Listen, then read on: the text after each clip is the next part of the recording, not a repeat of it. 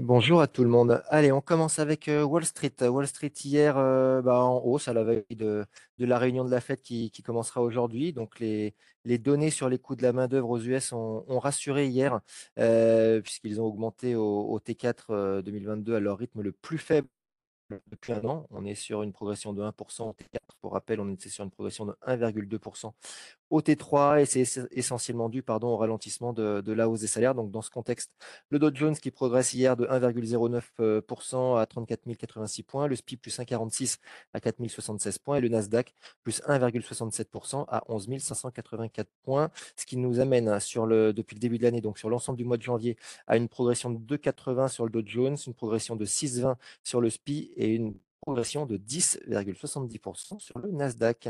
Donc aujourd'hui, réunion de la, Fed, on, attend une progression de 25 points de base de, relèvement des, taux. Euh, bon, évidemment, les commentaires de Jerome Powell seront scrutés avec attention pour tenter euh, bah, d'anticiper le calendrier de, la Fed en matière de, hausse des taux. C'est un petit peu ce qui va euh, animer la séance du jour, je pense. Côté secteur, bah, hier, tous les secteurs du finissent dans le vert. ExxonMobil qui progresse de 2,20 après avoir publié des bénéfices 2022 record. General Motors, plus 30 après une prévision de bénéfices supérieure aux attentes pour, pour l'année 2023. Et puis UPS, plus 4,67% qui affiche un bénéfice supérieur aux attentes, malgré un chiffre d'affaires en recul. Et puis de l'autre côté du, du, spectre, McDo et McDonald's qui régresse de 1,26%, qui a prévenu que l'inflation allait continuer de peser sur son activité.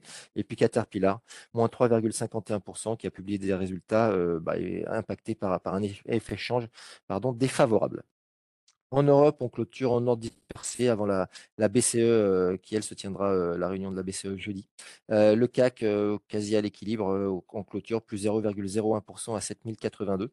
le DAX, idem, plus 0,01%. FTSE, moins 0,17, pénalisé par les matières premières.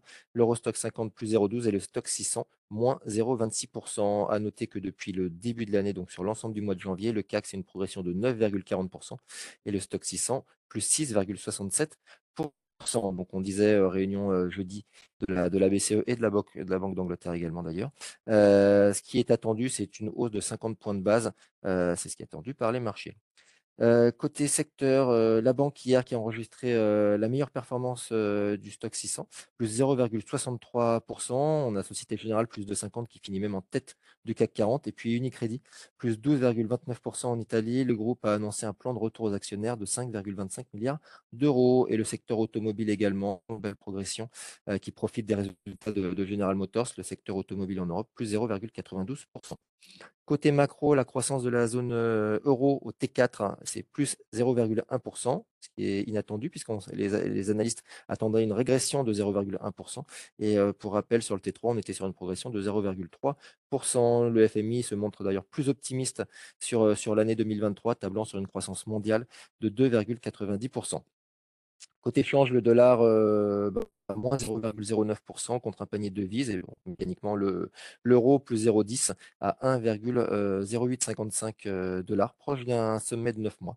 Et les taux, une détente, une détente des rendements obligataires aussi bien en, Europe qu'aux qu US. Sur le Bund 10 ans, euh, c'est moins 3 points de base à 2,27% et idem sur le 10 ans US, moins 3, 3 points de base également à 3,51%. Le pétrole, lui, euh, bon, en fait, les perspectives d'un statu quo sur la, sur la production de l'OPEP a été compensée par le recul du, du dollar, ce qui a permis de réduire les pertes en clôture. Le Brent, moins 0,48% à 84,99 dollars et le WTI, lui qui progresse de 0,92% à 78,62 dollars. Pour finir en Asie, euh, pas de gros changements au Japon. Le Nikkei plus 0,07%, Topix moins 0,13%. À noter que ce sont les achats, enfin que les achats se sont concentrés euh, essentiellement sur les semi-conducteurs et les produits cycliques.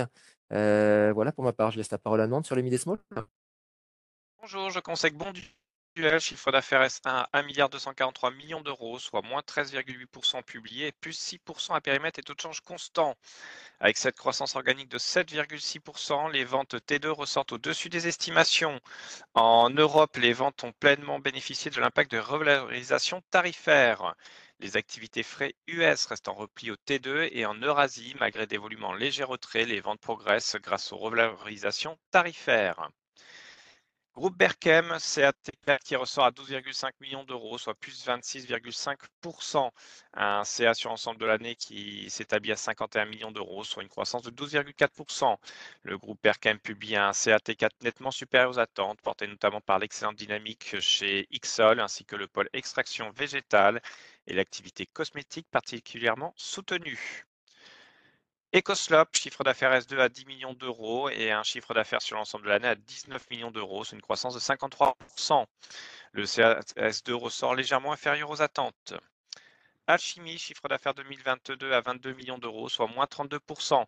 Le S2 ressort à 9,5 millions, soit moins 43%.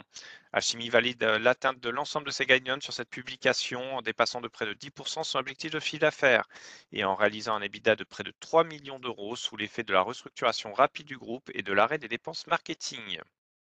Et je termine Bassac, chiffre d'affaires 2022 pro forma 1 milliard 279 millions d'euros. Comme évoqué euh, par le management il y a quelques semaines, le marché certes ralentit mais ne plie pas. Le portefeuille foncier reste quant à lui sur des niveaux historiquement élevés, notamment sous l'incrémentation de programmes significatifs en Allemagne. C'est bon pour moi.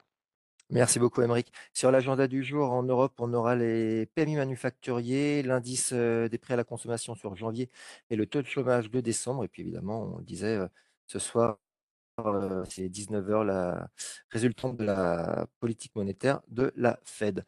Euh, pour finir avec l'analyse technique du CAC, donc pas de, pas de changement. Hier, euh, on était sur une clôture à 7082. Ce matin, en préouverture, on devrait ouvrir autour des 7100 en légère progression de 0,15%. Donc toujours sous la résistance des 7000, 7117 qui sera potentiellement travaillé aujourd'hui à surveiller en tout état de cause tant qu'on reste en dessous euh, et euh, bloqué entre la moyenne mobile 10 jours et cette résistance à 7117, donc la moyenne mobile 10 jours qui est à 7050. Entre ces deux bornes, on reste neutre. Euh, si jamais on venait à franchir à la baisse cette moyenne mobile 10 jours, le prochain support est à c'est la 50 jours à 6790. Mais en l'occurrence, tant qu'on reste sous les 7117 on reste neutre. Euh, voilà pour ma part. Euh, je laisse la parole pour le débrief.